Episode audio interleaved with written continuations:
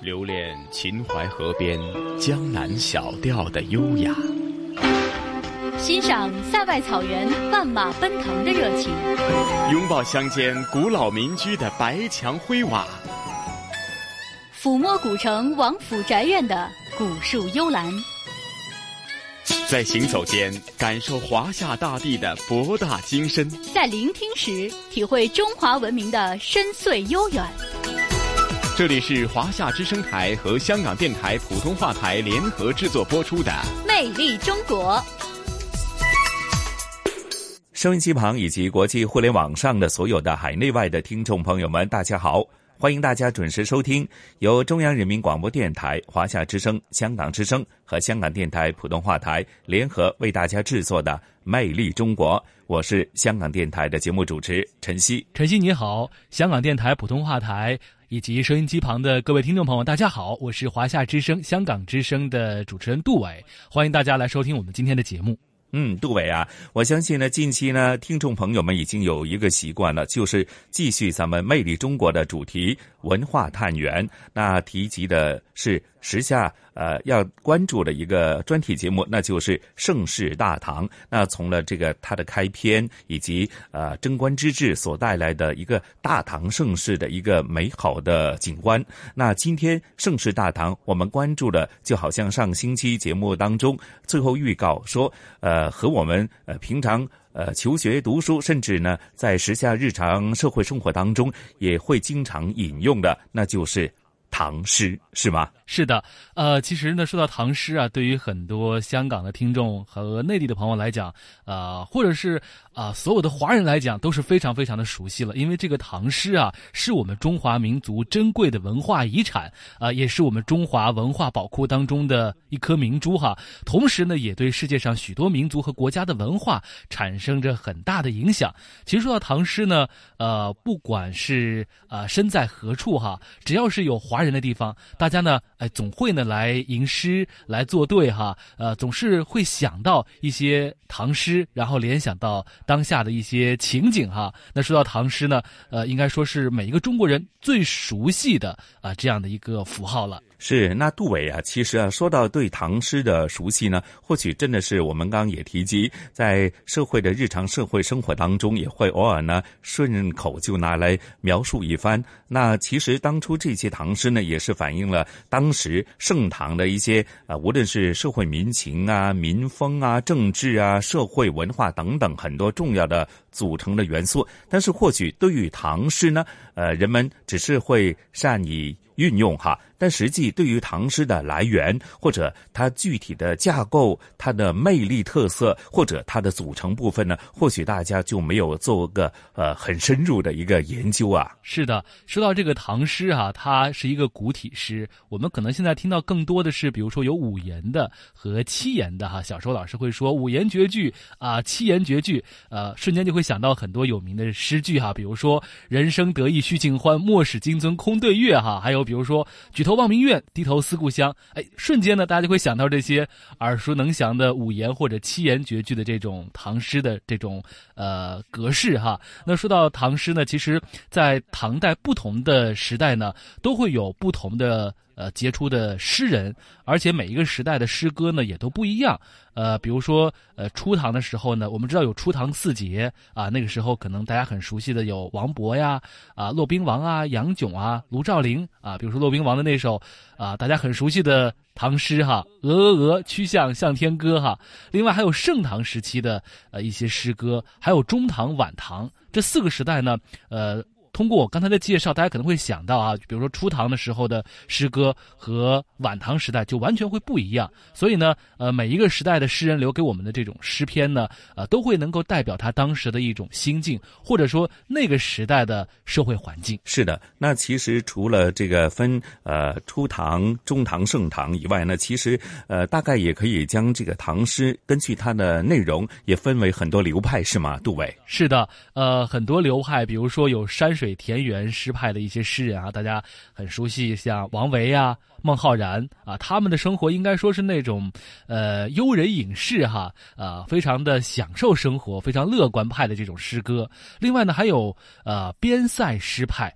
呃，可能大家也会认识到一些诗人哈，啊，最有名的王昌龄的《出塞》啊，王之涣的《凉州词》啊，大家可能都会来背上几句了。另外还有浪漫诗派的诗人，呃，最有名的就是李白了。李白的诗应该很多，大家对他也非常熟悉。还有就是现实派的诗人。杜甫啊，应该说他的很多诗呢，呃，应该是也是描写了当时的呃唐朝的那种所处的现实的社会环境了。嗯，是杜伟讲了这么多啊，接着下来咱们就事不宜迟，马上聆听咱们这一期盛世大唐的唐诗这一集的专题节目，让大家呃对唐诗无论是它的特色以及它的呃文化价值，又或者呢它反映了当时的这个大唐盛世当中的无论是社会民情、政治、文化等等，都做了很多的这个描述。那咱们就一次过的系统化的去欣赏一番好吗？好的。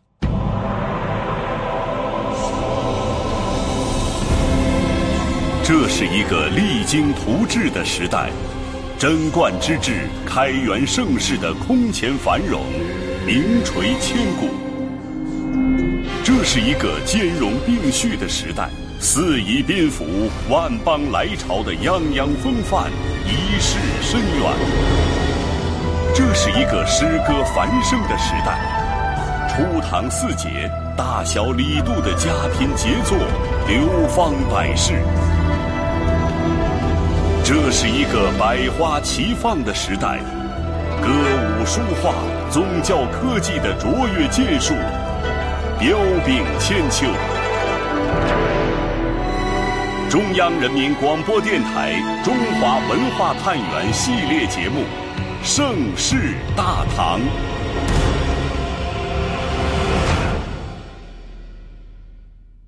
第三集：唐诗诗堂。大型文化益智类电视节目《唐诗风云会》座谈会今天在西安召开。《唐诗风云会》是陕西会主研发的大型文化益智类节目。该节目二零一五年三月，内地一档以唐诗为主题的大型益智节目《唐诗风云会》火热开播。这是诗的王朝。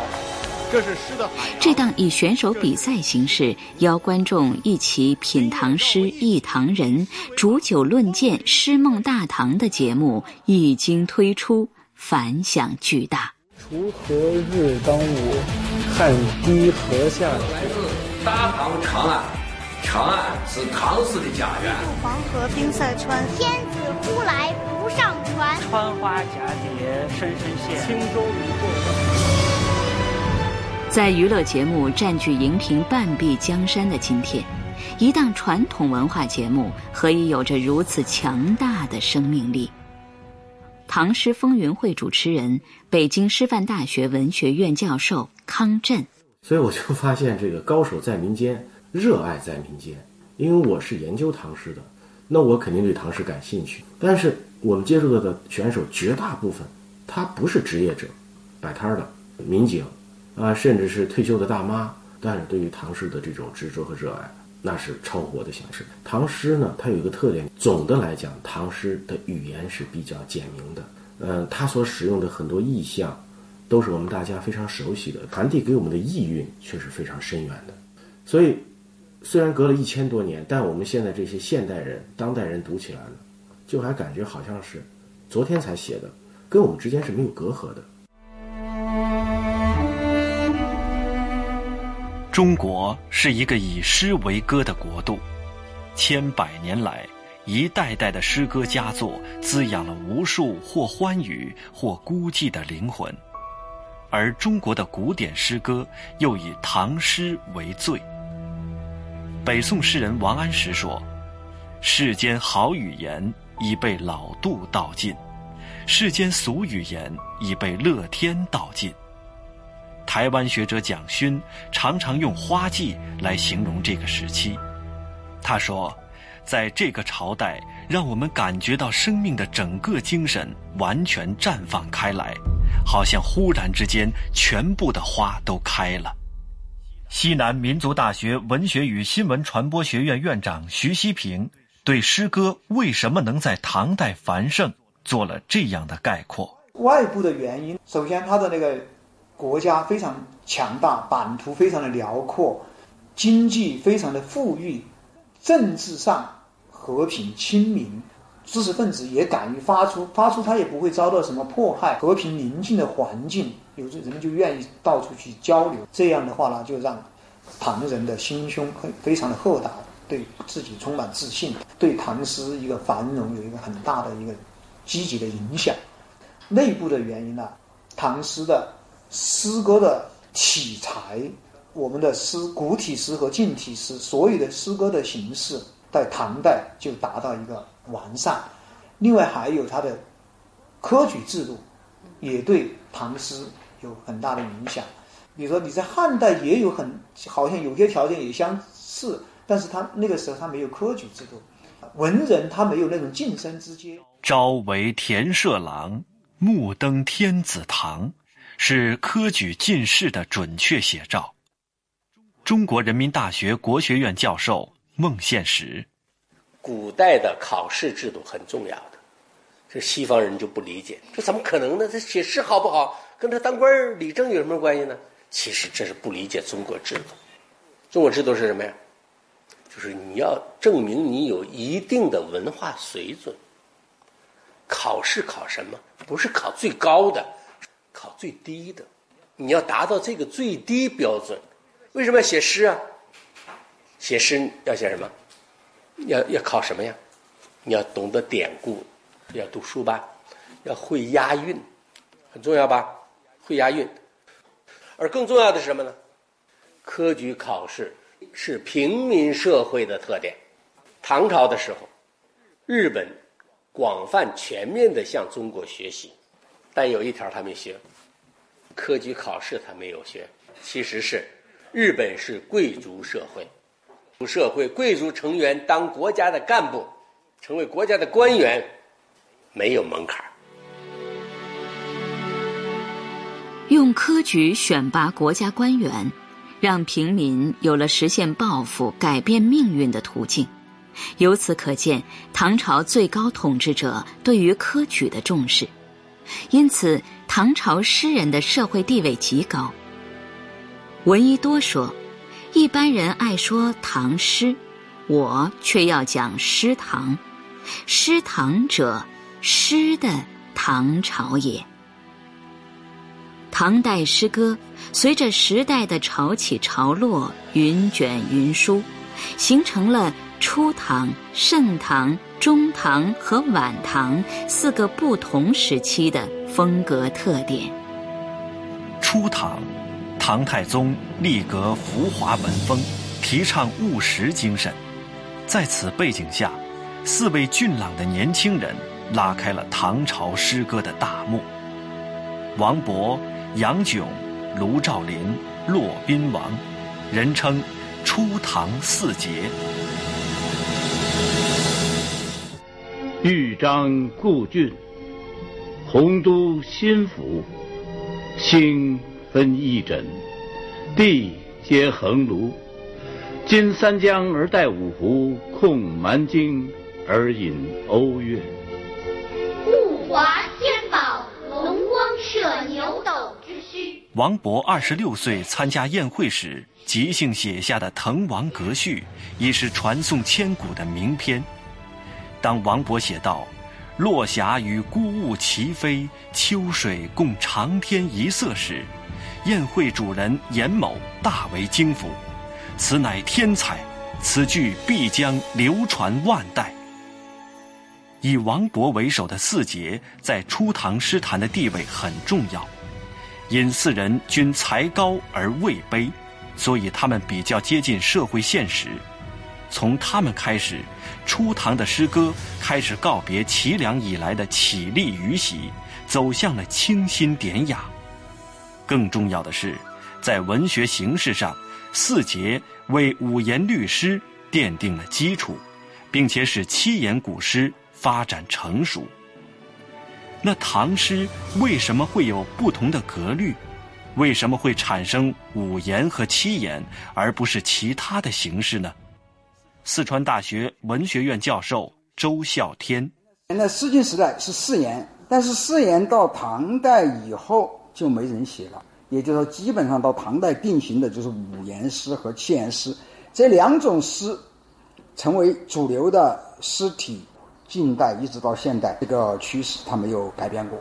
是五言这种形式，它更加适合于汉语的文言的那种特点，就是它有两个字一顿，也可以一个字一顿。春眠不觉晓，床前明月光。它是二二一，它是这个节奏。七言诗呢，它就是再多一个双音部。朝辞白帝彩云间，它有一个单音节的一个结尾，它不像那个，就是说四言的全部是双音节的。关关雎鸠，在河之洲，比较的单调一些。四节开风气先河，使初唐诗坛清新凌冽、生机勃勃。他们无法知道。在这之后，即将到来的是怎样的一个文学巅峰？而他们为这个巅峰的到来做出过怎样重要的贡献？北京师范大学文学院教授康震：初唐四杰的任务就是从一个诗人的角度来讲，他们所写的题材，他们所使用的体裁，他们对于五言律诗，当时他们还是着对五言律诗的这种锤炼，正在一步一步的推向什么呢？推向成熟。所以他们等于是为唐诗全面的走向成熟在奠定一个基础。唐朝建立不久，经济就从隋末的大破坏中恢复过来，并迅速得到发展。天宝年间上升到顶点。唐太宗贞观四年，唐王朝打败突厥，使得原属东突厥的各属国归属唐朝。他们推尊唐太宗为天可汗，唐朝遂取代势力强大的突厥而成为东亚盟主。国力的强大为文化的发展创造了极为有利的环境。盛唐诗人王湾有一首《次北固山下》，当时的宰相张悦称赞不已，将其中的一联抄在官署的墙上。作为诗歌的楷模，这一联正好恰当的形容那个时代。海日生残夜，江春入旧年。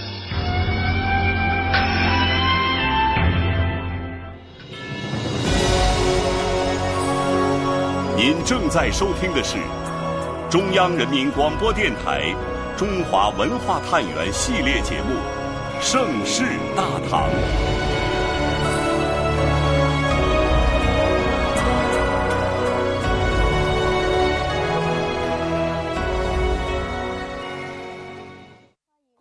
位来到我们江油的李白纪念馆。我们李白纪念馆呢，是为了纪念唐代伟大的浪漫主义诗人李白而修建。而前方我们看到“李白故里”四个大字呢，是由改革开放的总设计师、一代伟人邓小平在一九八二年的时候所题写的这四个大字。位于四川江油的这片仿唐建筑群，是今天的人们与诗仙李白进行心灵对话的一处极好所在。开元十八年。为了踏上仕途，实现自己的理想抱负，李白怀揣“大鹏一日同风起，扶摇直上九万里”的希望，来到了唐王朝的政治中心长安。这时候的唐朝处于开元盛世的图景，一片繁荣，李白也处于旭日东升的生命阶段。他豪放飘逸的个性，促使他写下了《长相思》《将进酒》等浪漫主义巨作，为他赢得诗仙美誉。君不见黄河之水天上来，奔流到海不。余光中形容李白：酒入豪肠。七分酿成了月光，剩下的三分笑成剑气，袖口一吐就是半个盛唐。暮成雪，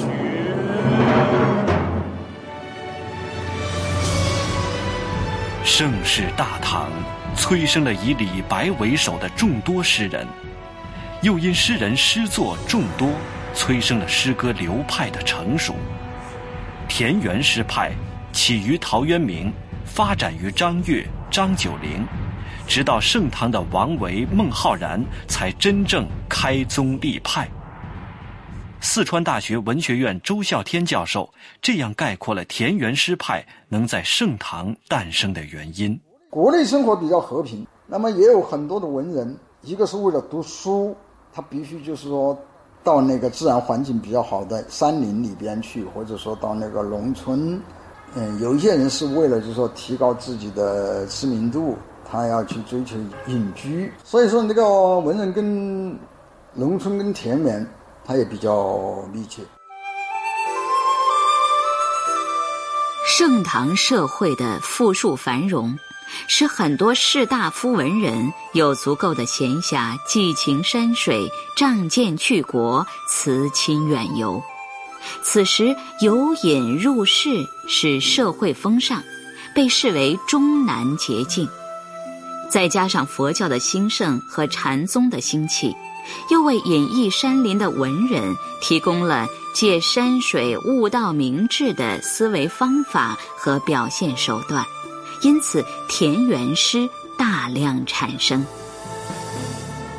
与田园诗派的惬意恬淡不同，边塞诗派以其大漠孤烟、黄河落日的辽阔豪迈，吟诵出唐人的气度胸襟、壮志豪情。边塞诗之所以繁荣，一是现实状况所致；二是从军赴边、建功立业是当时文人的时尚。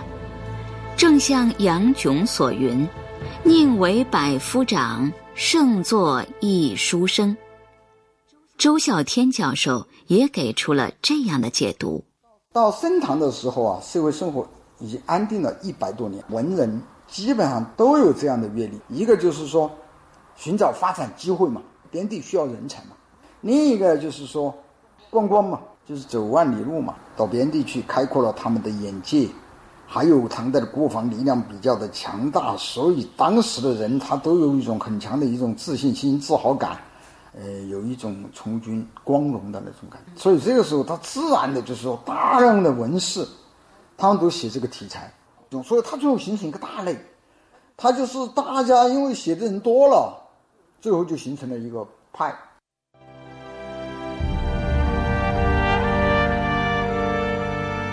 盛唐时期能跟李白齐名的另一位代表诗人，就是比李白年少十一岁的知己，被后人称为诗圣的杜甫。杜甫出生于唐玄宗登基的七百一十二年。他见证了大唐开元盛世，又遭逢八年安史之乱，他的人生与唐朝由盛而衰的剧烈转折重重相叠。翻译家诗人图案是常州吟诵的传承人，平时他最喜欢吟诵的就是杜甫的《春望》。呃，为什么喜欢杜甫呢？在小学里面就发生九一八事变。全面抗战爆发，那时候家乡被日本人侵占，所以说是家破人亡的，家破了，人这个亡字可以指逃亡的意思。那么这个时候，我们就对杜甫的诗特别感到亲切，好像就在说我们自己要说的话。国破家后在，征春草木深，何日？忽寄来，横别鸟惊心。公元七百五十六年六月，叛军攻破潼关，大军压境，长安已完全失去最后一道屏障。与此同时，玄宗皇帝惊慌逃往西蜀成都。这一时期，杜甫最著名的诗篇莫过于《三吏三别》。牵衣顿足拦道哭，哭声直上干云霄。诗中描述的兵荒马乱年代，官府征兵、亲人别离、共赴国难、共克时艰的惨烈民生，力透纸背，催人泪下。杜甫纪念馆副馆长王飞能够成为诗圣，我感觉有两个原因，一个是他呃，确实他的诗歌的艺术性达到一个集大成的这么一个成就，还有就是杜甫他的这种。忧国忧民的这种情怀，对后对后世影响也也非常大，所以我们称之为杜甫精神。安史之乱，给唐代的历史画了一条界限，给文学带来了前后不同的特色。大多文人转向了对国家命运、黎民百姓的关心，他们的诗作如长空伟翼，九天交影。铭记了一个时代的兴衰，而这个文学上的巅峰，在杜甫去世后宣告结束。安史之乱使唐王朝由强转衰，社会内忧外患。中唐的诗人们对盛唐诗意做出全新的改变，具有了承前启后的意义。清代诗论家叶谢指出。中唐不只是唐诗之中，而且是百代之中。北京师范大学文学院教授康震：中唐的特点跟盛唐不一样。盛唐不管像李白、杜甫、高适、岑参这些诗人写不同的题材，总的风格是昂扬向上的，是青春派的。而中唐的特点是什么呢？是非常多元化的风格，非常多元化的情怀，非常多元化的创作的这种。题材和题材，换句话说，韩孟诗派、元白诗派、柳宗元、刘禹锡、李贺他们写的诗的风格各有各的特色。为什么呢？在盛唐这个伟大的诗歌的业绩面前，他们要求新求变，同时他们的社会生活也跟盛唐人有完全的不同。所以，中唐的诗歌诗歌的总体的创作风格，我们可以概括就是多元化，风格的多元化，人生的经历的多元化。创造的多元化。此时硝烟已散，浊浪已平，诗人们开始反思：究竟什么原因导致了这场家破人亡、白骨累累的浩劫？元稹、白居易就是其中的代表。元白提倡现实主义的创作方法。主张文章何为时而著，歌诗何为事而作，用心题写实事，反对无病呻吟，也不以能否入乐作为衡量标准，因此形成了新乐府派。中唐诗歌在穆宗长庆年间开始逐渐衰落，这种衰势之象使世人的心态发生了变化。从而也对晚唐诗歌产生了重要的影响。西南民族大学文学与新闻传播学院院长徐希平：晚唐的时代啦，整个的国力已经发生了大的变化。国内我们都知道经历安史之乱，藩镇割据，宦官当权，后来还有农民起义，所以唐朝已经是江河日下。晚唐诗歌很少再现开阔。而超越的精神气举和富于理想气质的激情，更多的转向了对日常人情、男女情爱这些精神世界的一般内容的表现。诗歌常流露出浓郁的伤感情调，形成了独具特色的绮丽深婉的艺术取向。徐希平，杜牧和李商隐骨子里边还是有前代的那种。志向想想要那个反映现实，但是大势如此啊，环境压抑人才，所以他们是心有余而力不足，只能是用一种用死的方法来表达自己的那种志向和他的一种伤痛。屈原以来的那种香草美人以喻君子的手法，含蓄的表达自己的伤痛。你梁启超说李商隐的诗。很美，但一句我都读不懂。他的晚唐诗，他就衰讽的啊一种悲剧的一种一种美。向晚意不适，驱车登古原。夕阳无限好，只是近黄昏。乐游原只有二十个字，但一下就能让人感觉到岁月已经走到了晚唐。诗人好像走到庙里，抽了一支与他命运有关的签。签的第一句就是“向晚”，向晚就是已经快入夜了。安史之乱之后，唐代盛世的故事全部变成了流传在民间的传奇。李商隐笔下的繁华，是对逝去繁华的追忆，他自己已然不在繁华中了。当李商隐、杜牧在九世纪五十年代相继去世后，唐代就再没有出过大诗人了。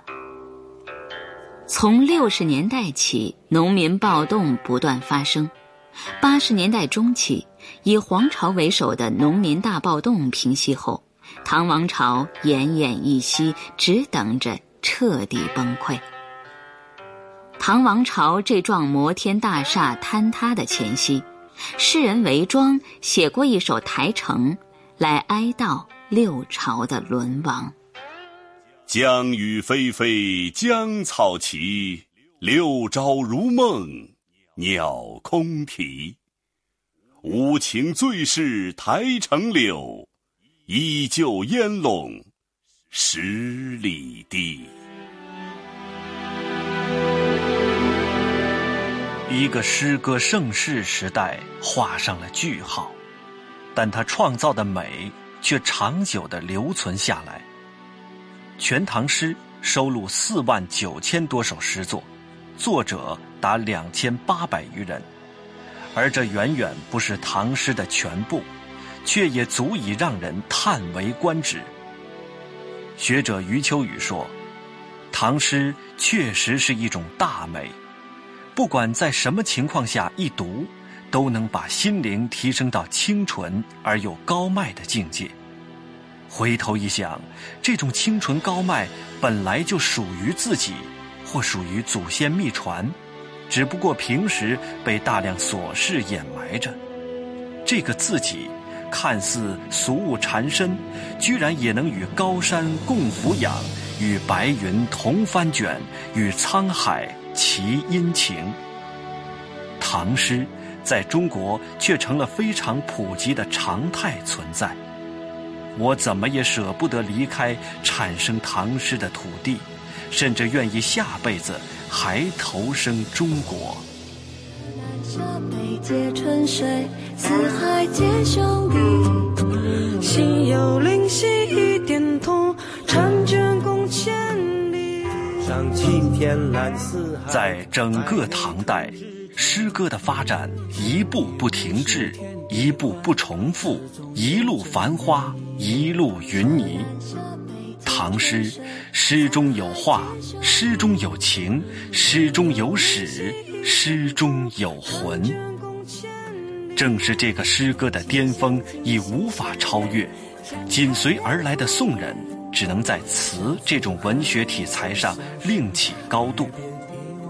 法国当代著名汉学家戴密威用汉诗统称中国诗歌，他曾说：“汉诗为中国文化之最高成就，或中国天才之最高表现。”唐诗以自己独特的艺术魅力，自始至终向历史散发着绵绵不绝的。体温。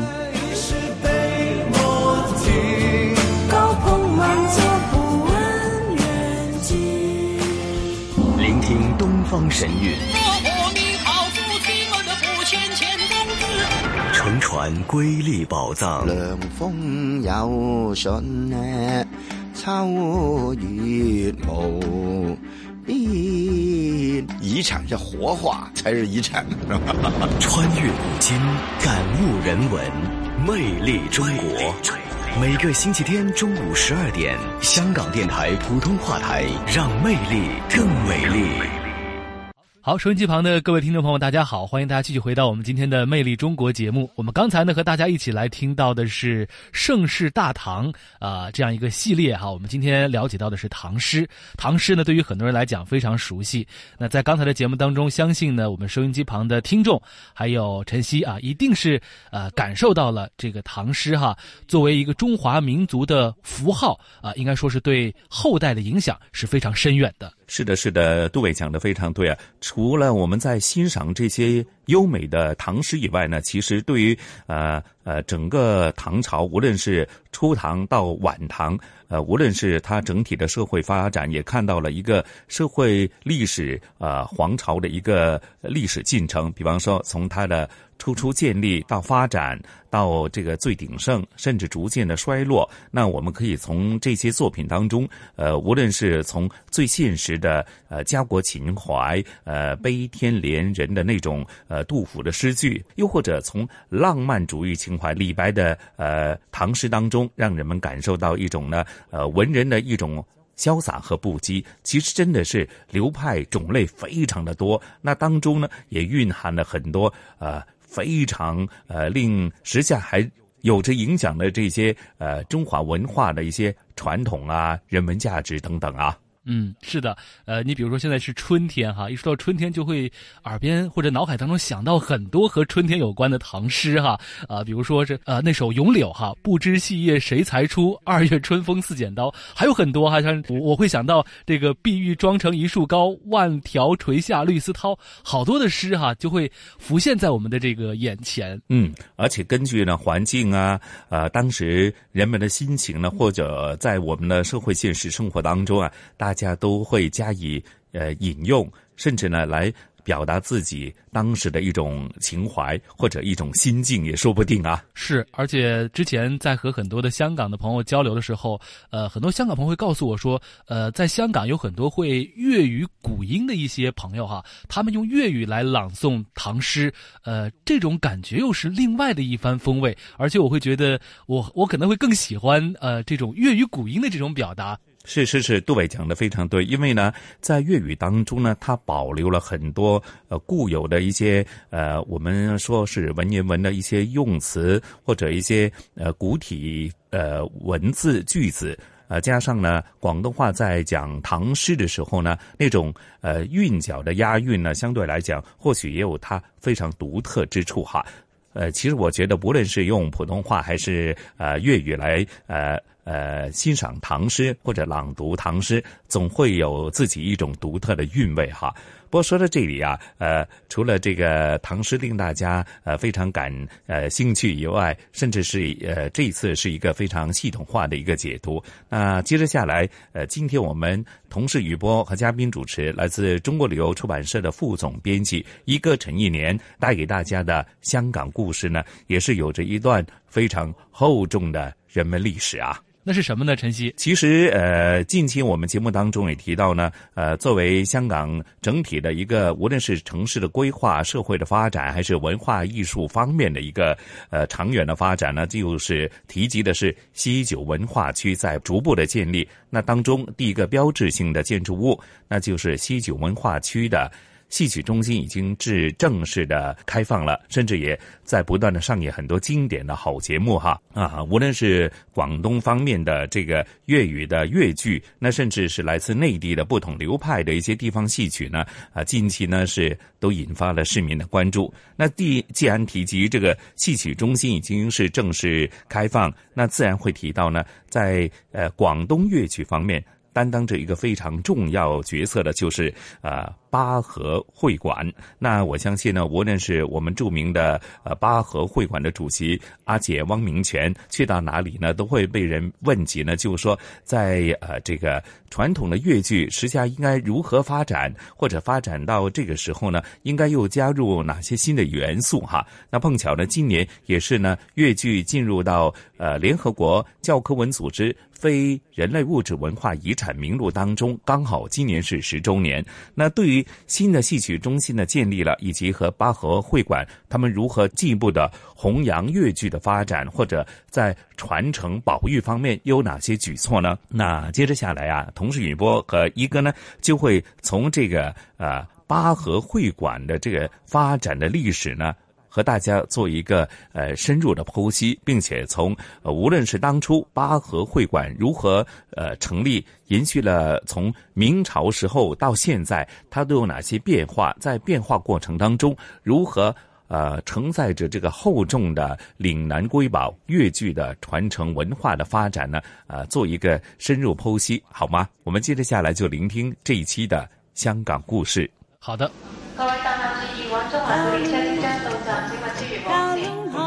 传统现代相映成辉，中西文化共冶一炉，东方之珠。动感之都，香港故事。香港故事，欢迎来到香港故事节目时间。节目当中，雨波非常高兴，请来香港中国旅游杂志副总编辑陈一年一哥，你好，你好，大家好。上一集香港故事跟大家来啊探索了一下哈新的戏曲中心哈，也感觉到呢戏曲文化、粤剧文化在香港新的发展的呃前景。那在香港，其实有很多为粤剧尽心尽力、为戏曲也尽心尽力的人和组织。这一集香港故事就请一哥来介绍香港八和会馆。恰好啊，就是戏曲中心在呃一月二十号开幕的时候呢，就是由啊八和会馆策划了一个大节目，一个大戏，很有名的。八和会馆呢，大家都知道啊，就是在整个香港是很有名的一个呃粤剧组织啊，它不是呃一个团啊，它其实是一个行会，嗯啊，就是说呃整个香港的粤剧界都以它作为中心的啊，它就等于是呃代表了这个啊整个粤剧粤剧界啊香港的，嗯呃。这样吧，我就先讲一讲啊八和会馆的历史。嗯啊，呃，八和会馆其实不是在香港啊创始的啊。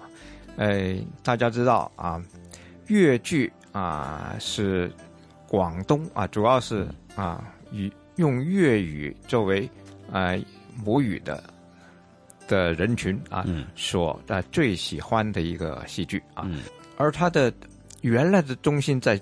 在广州，嗯，啊，就是广府话说的，就广州口音的话啊，就是那个时候，呃，可以说创始的地方。当然，很具体的一一个说法啊，就是其实是从佛山开始创始粤剧啊，嗯，呃，佛山现在呢离广州已经是没有界限了，等于是城市已经完全连起来了。嗯嗯，哎，粤剧的创始呢是。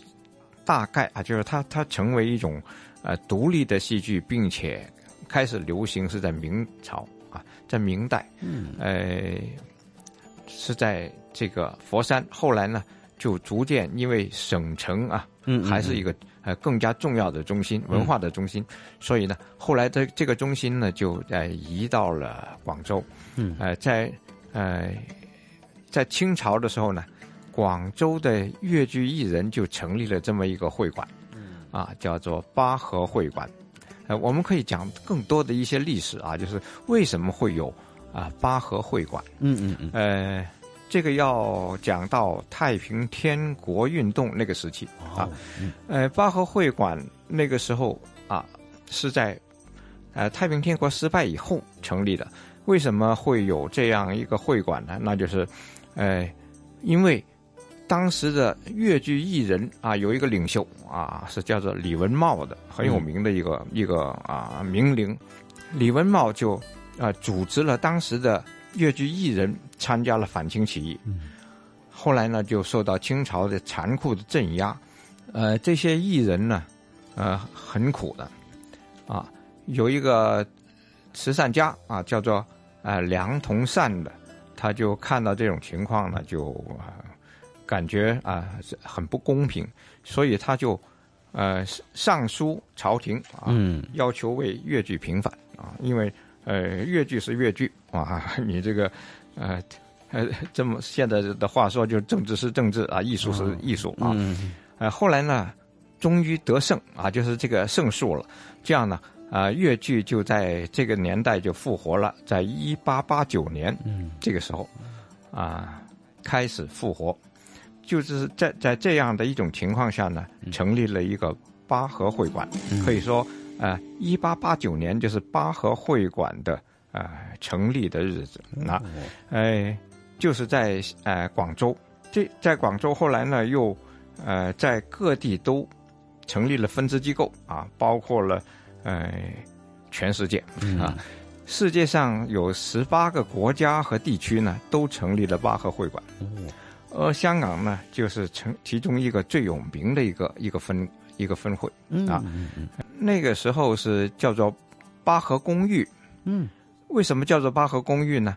其实啊，呃，就连在广州那个呃巴河会馆呢，它其实也也是一个呃为了呃艺人。谋福利的一个组织，嗯，哎，当时呢就设了有八个分分会，呃，不不，有有八个堂，哦，啊，每一个堂呢都给不同行当的这个呃演职员，嗯，啊，这给他们居住的，哦，哎，譬如有的是给小生住的，有的是给花旦住的，有的是给丑生住的，这个规定很严格，哦，啊，不同的堂啊，他就只能。啊，这个行当的人能住啊，哎，呃，那香港最初啊，香港的这个会馆的形式呢，也就是给艺人住，嗯。啊啊，这个所以叫做八合公寓啊。啊，呃，不过后来呢，就有了很多的改变啊，比如你现在啊，我想啊。现在的艺人都不会这么个做法了，哦，因为大家经济条件都好了啊，就是啊有自己的家，有有呃，甚至有有很多人的经济条件都不错，对他们都有拥有物业啊等等啊，哎啊，所以呢啊，现在的这个八号会馆主要就是进行艺术活动的组织，嗯啊，呃，还有就是呃，在社会上啊争取。啊，就要推广嘛，推广艺术，推广越剧艺术。因为越剧艺术呢，呃，也可以说在逐逐渐在这这个呃，因为现代现代生活的一种冲击啊，嗯，哎，年轻人对他的兴趣少了，哎，甚至呢，现在连演出场地都越来越少。以前。啊，香港有很多的戏院，嗯啊，现在呢大概就剩下了三四个，嗯嗯嗯。啊，嗯。啊，一个是有星光戏院，嗯，油麻地戏院，啊，还有就是高山剧场，嗯嗯。啊，现在有又更有了一个新的，就是很有气派的这个，呃，乐乐曲，哇，戏剧中心，戏曲中心，对，啊，戏曲中心，啊，对，哎，就是我们上次讲过了，对，而。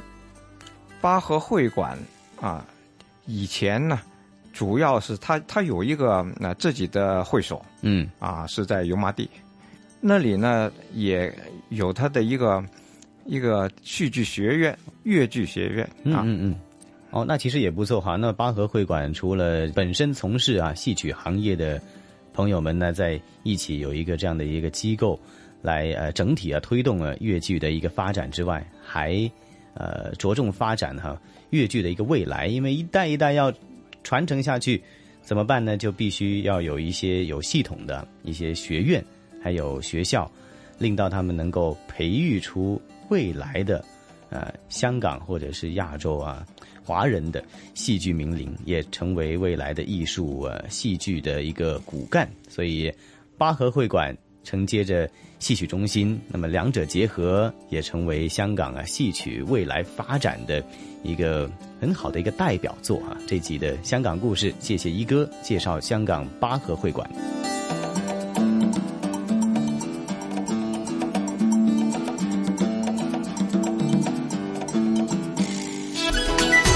这里是华夏之声台和香港电台普通话台联合制作播出的《魅力中国》。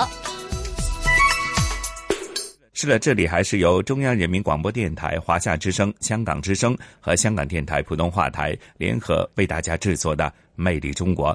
哎呀，杜伟啊，咱们的节目时间过得真快哈！在聆听这一期的香港故事，我相信呢，听众朋友对于这个八和会馆的发展历史，以及对于这个呃岭南瑰宝粤剧的承传发展，呃，应该有进一步的认识。又或者呢，大家有兴趣的话呢，在我们西九文化区的新的呃刚落成不久的戏曲中心呢。所有上演的一些越剧或者内地的地方的戏曲呢，大家有空的话呢，就不妨去看一看吧。是的。其实我们今天的《魅力中国》节目啊，可以说是文化味十足哈。之前呢，我们先是了解了呃盛世大唐里的唐诗啊，然后呢又来聆听了啊粤剧。那作为呃中华民族的艺术文化瑰宝啊，呃这两项文化的传承呢，其实对于很多国人来讲都是非常的熟悉的。